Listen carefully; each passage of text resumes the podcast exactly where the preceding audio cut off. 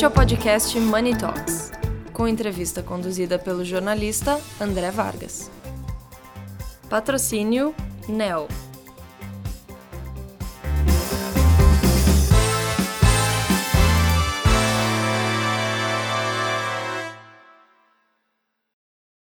Olá a todos, bom dia, boa tarde, boa noite. Eu sou André Vargas, editor de Money Report. Estou aqui entrevistando Douglas Montalvão, diretor para a América Latina da gigante de software Adobe.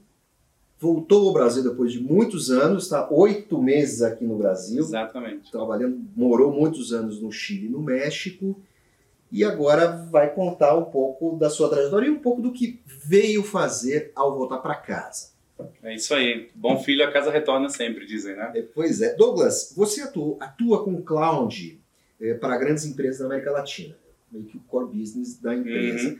No que as empresas brasileiras estão à frente dos clientes de primeiro mundo da empresa e no que elas. é, é, é, o que, que é preciso fazer para o Brasil melhorar? Você tem clientes que você atende países desenvolvidos, tem clientes que têm em diferentes estágios de de desenvolvimento, De maturidade. de maturidade no cloud. É.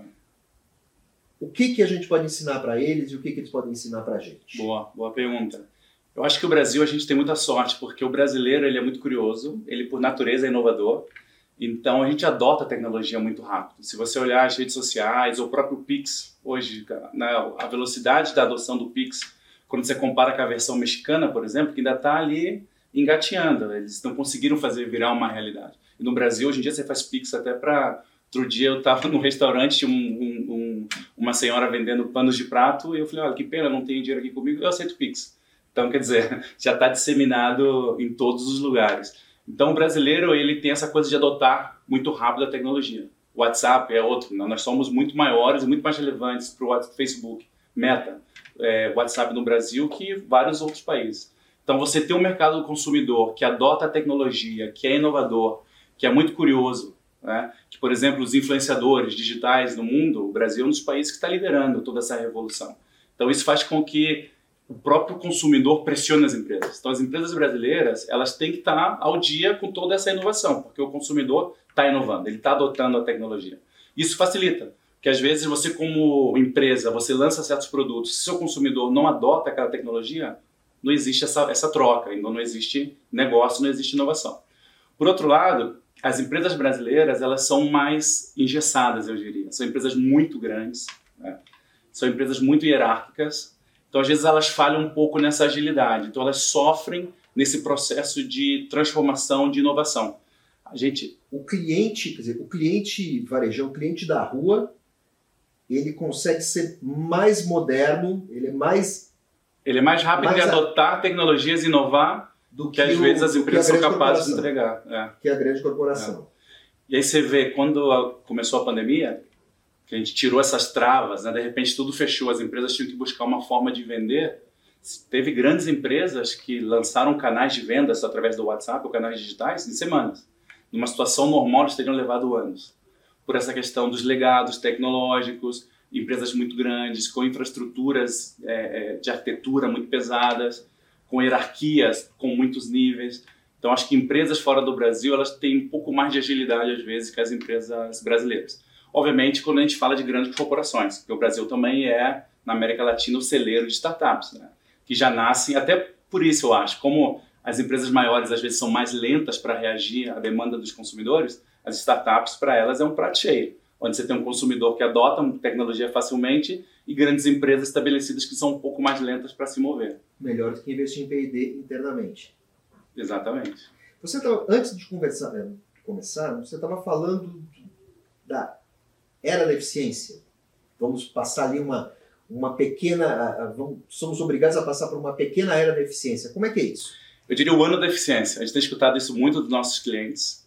Eu acho que a pandemia trouxe. Não, não, é uma, não é uma coisa do marketing de vocês. Não, não, é conversando com os clientes mesmo. Uhum. E a gente sente que, obviamente, durante a pandemia aconteceram muitos projetos de transformação, nós fomos parte de, de muitos projetos, que a pandemia acelerou tudo em questões de digitalização e, e de transformação. E agora é um ano, dadas as condições de mercado, as taxas de juros, inflação e tudo isso, que as empresas estão muito focadas em realizar valor com o que elas já têm. Então eu escutei isso de vários clientes, né? que esse é o ano da gente é, realmente concretizar as nossas transformações. É o ano de ser eficiente. É, a jornada de transformação digital das empresas ela está em constante adaptação, É. certo? O que você começou, falou agora há pouco é mais ou menos isso. Dizer, você tem uma adaptação ali para tornar a coisa um pouco mais lucrativa, um pouco mais eficiente, um pouco mais azeitada, já que isso funcionou Uhum. durante esse período crítico que ninguém achou que fosse passar por. Nós não achávamos que íamos passar por isso nas nossas vidas. Isso era uma coisa do cinema. Uhum. Agora, quem pensa hoje só em cumprir metas vai ficar para trás? Esse é o desafio, porque Porque você está falando em adaptação, você está Aham. falando em eficiência. Se você ficar só focado, eu estou falando do seu cliente, se ele ficar só focado na meta, ele pode bater a meta esse ano, mas Curto ele vai ficar para prazo. trás É. no ano que vem. como você gera esse equilíbrio entre entregar o que você precisa entregar no curto prazo, mas não abandonar a visão de transformação do longo prazo, onde você quer que a sua empresa este- esteja, olha aqui eu misturando espanhol, onde você quer que a sua empresa esteja nos próximos cinco anos.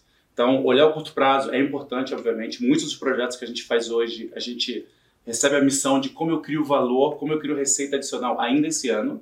Já estamos em junho, né, projetos que começam agora, que começaram há alguns meses, como a gente cria valor e resultado e receita ainda esse ano, ok? Mas como esses projetos levam a empresa para uma visão de mais longo prazo. Acho que esse equilíbrio é importante. E é um ano que tudo indica que vai ser um ano, um ano que começou tarde. Claro, já começou meio atrasado, né? O ano começou tarde. Agora, me diga uma coisa. Confesse. Aham. Em algum momento, você, a sua equipe, os seus colegas, vocês têm que alertar o seu cliente disso De buscar esse equilíbrio o tempo inteiro. o tempo todo. Porque imagina que quando a gente pensa a longo prazo, a fundação que você está montando é muito importante. Então, se você monta uma fundação que te vai atender só no curto prazo, quando você quer dar o próximo passo, você não está preparado. Aí você tem que voltar várias casas atrás e refazer o que já foi feito. Então, nunca abandonar a execução do curto prazo, mas também a visão que você tem para o seu negócio no longo prazo. Qual a principal qualidade que o profissional que lida com inovação precisa desenvolver? Vou formular melhor. Lógico, você tem que ter um conhecimento técnico e tudo mais. Mas tem algumas coisas que não estão ah, no drive dos MBAs, estão no drive, né? Uhum, Às vezes não está nem no drive da empresa. uhum. Como é, É que o sujeito tem que trabalhar para conseguir as suas, trabalhar os seus skills para conseguir deslanchar, sobreviver, prosperar e entregar para o cliente nesse ambiente? Acho que entender que a inovação é você fazer algo que não foi testado antes. né? Então, se você está fazendo algo que é novo, que é inovador, as chances de você errar, as chances daquilo não dar certo numa primeira tentativa, elas são muito grandes. Então, como você desenvolve essa resiliência de entender que eu estou fazendo algo diferente, que as chances de erro são altas, e como você não se impacta com esses erros, porque eles vão acontecer. né? Isso como pessoa. E as empresas, elas serem abertas ao erro também. Porque cada erro, na verdade, é um passo a mais para você chegar naquela inovação que você está se propondo, que você quer alcançar. Ninguém vai chegar em algo realmente completamente disruptivo numa primeira tentativa. Você pode conseguir a automatização de algum processo, algo mais simples, mas grandes mudanças você vai gerar através de processo de inovação e com muitas tentativas e erros para provar algo que você nunca fez. Então é normal que isso aconteça. Mesmo usando de inteligência artificial. Mesmo usando inteligência artificial, que é outra forma de inovar e é outra forma de, também de. Não é de primeira que você vai acertar onde você quer chegar. Agora, você fala que é, é... Que exemplo você dá quando você quer mudar o mindset do cliente? Que você chega com todo esse cabedal de conhecimentos Uhum. e você fica, além de apresentar toda, toda o seu arcabouço tecnológico para solucionar a cabeça, solucionar a vida do cliente, você tem que também preparar o sujeito para isso. Uhum. E como você falou, tem empresas que são muito grandes, muito hierarquizadas. Como é que você começa a mudar o mindset? E você tem que mudar esse mindset a todo momento, porque a É. cada a cada atualização, a cada eh, grande ferramenta que É, o você status quo te apresenta, puxa de volta para. o sujeito vira um aluno de novo. Exato. Você tem que trabalhar a multiplicação disso. Como é que você se prepara, você e seus colegas, sua equipe, a empresa? Qual a estratégia da empresa para toda hora estar, digamos assim, oxigenando a cabeça do cliente? É construir a visão em conjunto. Eu acho que é, não é impor o que a gente acredita, mas a gente senta com os nossos clientes, a gente entende para onde eles querem ir, quais são as aspirações, a gente aporta nessas aspirações que às vezes eles não pensam, talvez por não conhecer todo o potencial que existe na tecnologia, eles podem até estar tá pensando pequeno. Então a gente gasta muito tempo, vamos desenhar aonde o seu negócio quer estar em cinco anos, ou em três anos, ou até em dois anos. Com o tempo acelerado, tem empresas que hoje planejam coisas há dois, três anos. E a gente constrói junto esse caminho. A gente chega nessa visão e a gente constrói junto. E a gente faz um, um acordo entre essa é a visão entre Adobe e você, cliente, sim. Então, como é que a gente vai desenvolvendo passo a passo para alcançar essa visão? Porque a gente tem que ir junto. Não é só Adobe e não é só o cliente. É como a gente vai a quatro mãos. Mas tem muito esse trabalho de construção e de desconstrução. Por exemplo, hoje se fala muito da, dessa visão centrada no cliente. Todo mundo fala isso, né? no consumidor final. Eu quero que a minha empresa seja uma empresa que põe o consumidor no centro e toma todas as decisões com esse consumidor no centro. Aí você faz cinco perguntas e você percebe que aquela empresa não está centrada no consumidor. Por exemplo, as suas medições, como é que você, que indicadores você olha? Ah, indicador de vendas, venda, venda de produtos, venda por canal. Tá, e você olha o lifetime value do seu cliente? Você olha se aquele cliente está crescendo com você ou se ele está diminuindo o relacionamento com você? Não, isso a gente não olha ainda. Quer dizer, a sua empresa, na verdade, ela está focada em quê? Produto e canal. Você precisa é. ser um pouco IBGE do seu cliente. Em que sentido? No sentido de preparar a, a, a geografia e a estatística do seu cliente. Também ajuda trazer, ele. Trazer o, ele buscar o perfil do sujeito que ele acha que ele aspira. Ele aspira a ser. Ele aspira é a ser, e que ele aspira a ter contato também. Né? Claro. claro. E se ele vai ter a métrica só em cima da venda, ele não sabe quem é o cliente. Porque acontece isso, né? Na visão, ah, eu quero ser uma empresa centrada no consumidor. Mas e dentro da empresa? E seus KPIs de venda, seus KPIs de lifetime value do seu cliente? A organização da empresa? Então, existe, acontece muito com meus clientes, onde eles têm cinco canais digitais diferentes, mais a loja física, e cada canal tem um dono. E eles têm metas que concorrem entre eles. Então, o cara do canal e-commerce, ele só ganha se ele vender no e-commerce. Tá, mas se o cliente entrar no e-commerce, olhar o produto e depois comprar na loja? Ah, não, quem ganha é o cara da loja. Esse cara do e-commerce, ele perdeu, ele deixou de ganhar a lógica do sujeito, ele tem todas as plataformas, mas a lógica dele ainda é uma lógica de comissionamento, uh, comissionamento analógico. Esse é um exemplo. Um exemplo onde, em teoria, eu sou centrado no consumidor, mas cada canal tem um KPI diferente, eles concorrem entre eles. Sendo que hoje a gente sabe que a jornada do consumidor é, ela é multicanal, omnicanal, vamos dizer assim. É quando que a gente vai comprar algo sem pesquisar na internet antes? Então você vai lá, você olha e depois você compra. Isso quando o sujeito vai lá e não chega com um print screen já esse é o produto que eu quero, esse é o preço que me eu vi. Me dá isso. Exato, exatamente. Então falta muito para as empresas ainda chegarem em certas visões e a gente trabalha muito com eles para ir construindo isso e desconstruindo, como eu falei, né? Visões que eles têm de que eles carregam há muitos anos. É possível mudar esse mindset da empresa? É possível ajudá-lo, ajudar a empresa, uma empresa de varejo que tem esse, esse trabalho de, de, de tem esse comissionamento torto? Sim. É, quando você muda esse mindset, melhora a relação interna entre os, os, funcionários e melhora a relação com o cliente? Sim, com certeza. Temos vários casos na Adobe de clientes que, por exemplo, a Best Buy nos Estados Unidos, a Best Buy sofreram muito uma época onde eles eram o que eles chamavam de showroom, onde o cliente entrava na Best Buy para olhar um produto, escolhia um produto que eles queriam comprar, iam na internet, pesquisavam e compravam ali ou compravam em outro lugar, porque o preço era transparente. Hoje é muito fácil você validar o claro. preço. Então, Best Buy é um caso onde, como eu faço para engajar esse consumidor que está dentro da loja, para que ele não faça a minha loja somente de showroom, que ele compre comigo ali dentro. Mas se a pessoa que está vendendo dentro da loja nem sabe quem é esse cliente, não sabe o que ele busca, não sabe quais são as suas características, o seu perfil, ele não pode fazer muito. Então, como você muda essa visão para realmente colocar o cliente no centro e tudo que significa isso? Começando pela questão de dados, por exemplo.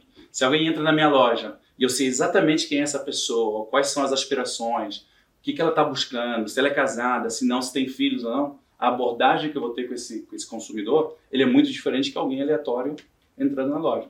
Então, se é possível, a gente consegue mostrar que os indicadores de vendas, de receita, a, a, o lifetime value que a gente fala, né? quanto, quanto aquele cliente gasta com você, aumenta muito, você diminui a sua, a sua fuga de clientes. Então, os indicadores você consegue calcular e tem vários exemplos de clientes que já veem esses resultados. Mas o desafio está nessas questões muito mais internas, de como alinhar a empresa, alinhar os executivos, os KPIs, a tecnologia correta, no roadmap correto, como você vai montando, porque ninguém vai fazer um projeto onde aquele Big Bang né, de, de três anos de projeto, essa não é a ideia. Você, de alguma maneira, você trabalha também como um consultor. E somos consultores. Você faz uma consultoria É de Exato. preparação toda, você não está só trabalhando o cloud. A tecnologia é o habilitador. Mas se essa tecnologia não está conectada com uma visão e com objetivos claros de negócio, não tem muito sentido.